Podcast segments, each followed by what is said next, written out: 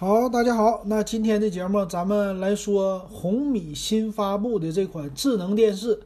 今天呢，这款电视啊算是刷屏了，九十八英寸的大电视哈，从来没有过的价格，一万九千九百九十九。呃，今天在我们的群里，很多小伙伴就针对这个噼里啪啦的刷屏，刷了几百条信息，可看可以想见啊，这个产品非常的受到大家的欢迎，或者说。卖点非常之大，那咱们来看看啊，这个电视怎么样？首先来说呢，我还真见过九十八寸的，这一点上来说呢，我有发言资格。为什么呢？我去过索尼的旗舰店，在上海淮海路上的那旗舰店上呢，它就有一个这九十八寸的，我记得它好像是超过一百寸的，我具体的我不敢太多的说啊，有可能就是九十八这款。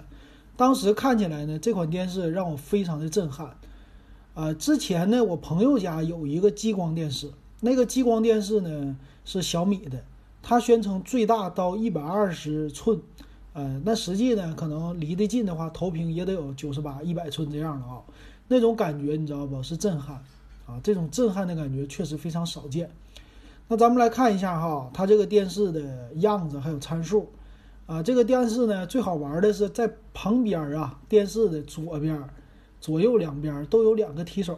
这提手是干嘛的呢？你就知道了吧？啊，这个提手呢是 抬电视的。这电视应该非常之重，但它的分辨率啊，并不是 8K，因为到这个级别呢，要是 8K 的话，肯定是色彩呀，或者说里边的，哎，这分辨率啊，肯定非常好。但是呢，这么大做到这么便宜，这就是四 K 了。哎，这个分辨率的话不能再高了哈。色域呢也不能说特别的强求它，NTSC 百分之八十五的一个色域，啊，支持呢 HDR 的这种显示。哎，可以看呢，大的电视啊，你只能强调它的大，但是说别的功能，你就不敢说保证是最新最牛的了，那价位就不成正比了哈，这个数量就贵了。它采用的第九代的叫画质引擎啊，这个咱们就不说了吧，多少代它都比上一代清晰啊。这个电视从什么特立龙那个时代开始，就是在主打色彩艳丽、清晰、省电啊，基本上都这个。它采用叫四单元大腔体的音箱啊，也有四个四个音箱呗，嗯，加杜比什么 DTS 的双解码，这也不多说了。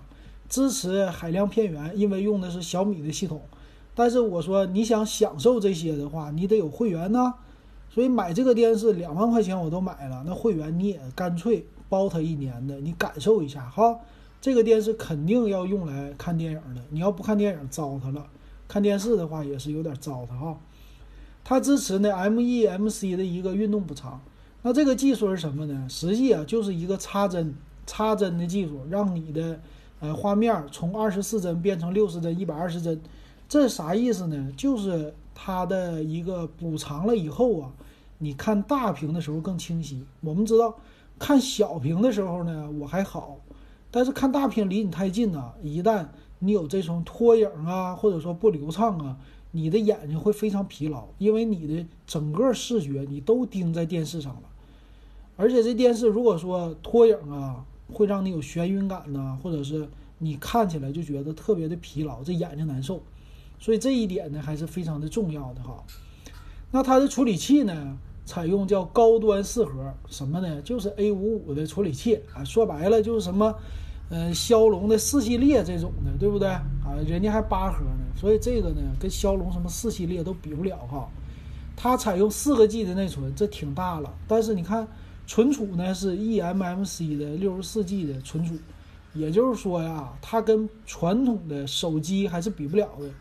如果拿它硬比呀，它也就是一个，呃，三五百块钱的手机的这种的水平了哈。这一点上可能会很多人会超出他的想象，他觉得这玩意儿好像特别特别牛，它这里边的芯片。但是呢，你想多了啊，它毕竟卖的还是这块屏，而不是里边的那个什么芯片。那这个屏呢，最大的特色是什么呢？就是大。啊，这像苹果的介绍是棋子于大，对吧？如果你没有苹果，你就真的没有苹果，就像这广告一样的。我这款机型呢，你别强求别的东西，它呢一个字大就可以盖过一切，知道吗？就两万块钱，你要啥？买不了吃亏，买不了上当，买不了自行车，买不了汽车，买不了摩托车，其实都能买。但是呢，换了这一个大电视，我告诉你，给你们家绝对撑门面。这两万块钱花的值，相当值，啊就摆在那儿，我就每天我就让他给我放壁纸，就费这些电我也值，知道吧？这个值。那它采用的叫 Passwall 啊，这个是小米家的技术了，这不用说，是什么 Passwall 各各种 wall，这个无所谓，关键别有广告，对。说我这个 wall 那个 wall 挂在墙上就好看，又是壁画又是啥？开机以后看广告，看多少秒？十五秒、二十秒、三十秒，那就没意思了，对不对？我一开机，你说这壁画电视没事就给我跳广告，太烦人。所以这一点上，一定这小米赶紧把广告去掉，哪怕你收点会员费呢，是不是？你别老这么看了。你开机是有有这个时间长哈，有这个问题，你搞一张壁纸。哎，这个能加很多的呃效果的，我都花两万了，还给我放广告，这不好。另外，它还有支持叫办公会议啊，说什么大视角啊什么的，这个呃它也没有摄像头哈。但是我觉得两万块钱，其实家庭买哈，必须是土豪，你们家的客厅要足够大啊。一会儿它底下有要求哈。但是另外一个，如果公司挂，这就完全不同了。我觉得它至少得有一半以上的用户是公司买的。首先来说，两万块钱公司能花得起，这两万买一个大屏幕哈，这根本就不是什么事儿。再一个呢，给公司撑门面啊，这绝对了。你像我一个科技公司，我要开一个，我搞一个会议室，我前面摆一个六十五寸的电视，以前我们呢，那都已经觉得很大了。七十五寸，你对你有多大的会议室啊？对吧？一般的公司初创没有那么大会议室，但是我要能搞个一百寸的。你公司有一个大会议室，你搞个一百寸的往里边一放，那老板的门面老撑起来了。往那一坐，所有人咔就投 PPT，但我的 PPT 绝对比你的那个什么投影仪高级。你那投影仪花个五六千，也有上万的，不好使，对吧？那颜色不好。你看我这个电视一挂上去，客户一进来，哇，这家伙这公司真大。搞这么大电视，然后呢，你要想整点什么神秘感哈，你整一个那个白色的帷幕，或者是那个米色的，和你办公室搭配的。哎，你要是放的时候，平时你你给它关上，啊，这个幕就像窗帘似的，你给它拉上。平时呢不打开，然后一旦要放来客户了，你咵来一个电动窗帘，知道吧？你可以小爱同学打开窗帘，歘一拉开。然后这边电视一亮或者提前亮，那种感觉我告诉你，给客户就是震撼啊！把红米标贴上也行哈，就是震撼。或者红米标抠了换成个索尼标，老忽悠人了。这个就像那个北京八零那款车似的，直接就是高仿巴博斯，巴博斯奔驰的那个大 G，对不对？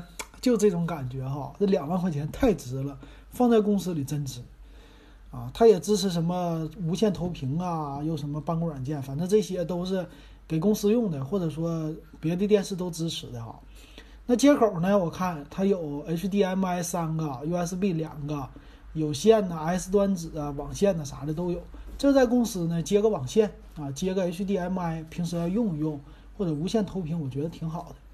那咱们来看它具体的要求哈，它具体的要求呢，看。对你家的客厅是有要求的。你们家房子不大，你这个电视别买啊！不是说你买不买得起，而是说你们家根本就上不去啊！这个直接就是提出这要求。所以有别墅的咱就上啊，看一看。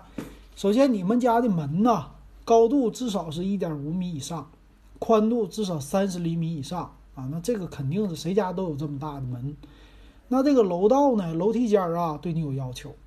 楼梯间呢，说是转弯的角度，就是你这个宽啊，最少二点六米，然后宽啊，不是这个大宽哈，从你的楼梯的位置到你另外一边就是墙，你至少得有个一点二米的进口，也就是说，它抬电视的时候，它能转弯转过去，啊，这是一个基本的硬性的要求哈。回去量量你们家楼梯宽有没有两米六，你像那些堆杂物的，你们家住的不是电梯间的。那你就完了，你买不了啊，这电视过不去。还有呢，如果你家用的电梯，这个电梯呢，说是电梯门进门处的拐角到电梯对角长要二点六米以上，这是什么意思呢？就是你这个门进去啊，啊，到你这个电梯间的时候，不能是小电梯，啊，就有的家那个楼啊，它比较窄，进去以后侧着身进那个电梯，非常窄的地方，对不起，你也买不了。那你说我从窗户掉行不行？也行啊。它可以帮助你破窗安装，也就是说把你家窗户拆了，拆了以后给你吊上去。那你的窗户高度需要是一点五米以上，宽三十厘米以上，也就是说你家的窗户是一个大全开的窗户。如果全开开不了，对不起，你家也上不了。所以这直接限制了是什么呢？一般的这种楼，老了老的楼有那个楼道杂物的，对不起，搬不上去。新楼电梯间的，你的那个大厅不宽敞，对不起，搬不进去，所以你至少你得买一个比较高档的房子，对吧？你不能是那种回迁房吧？回迁房它一般楼梯间都不好使啊。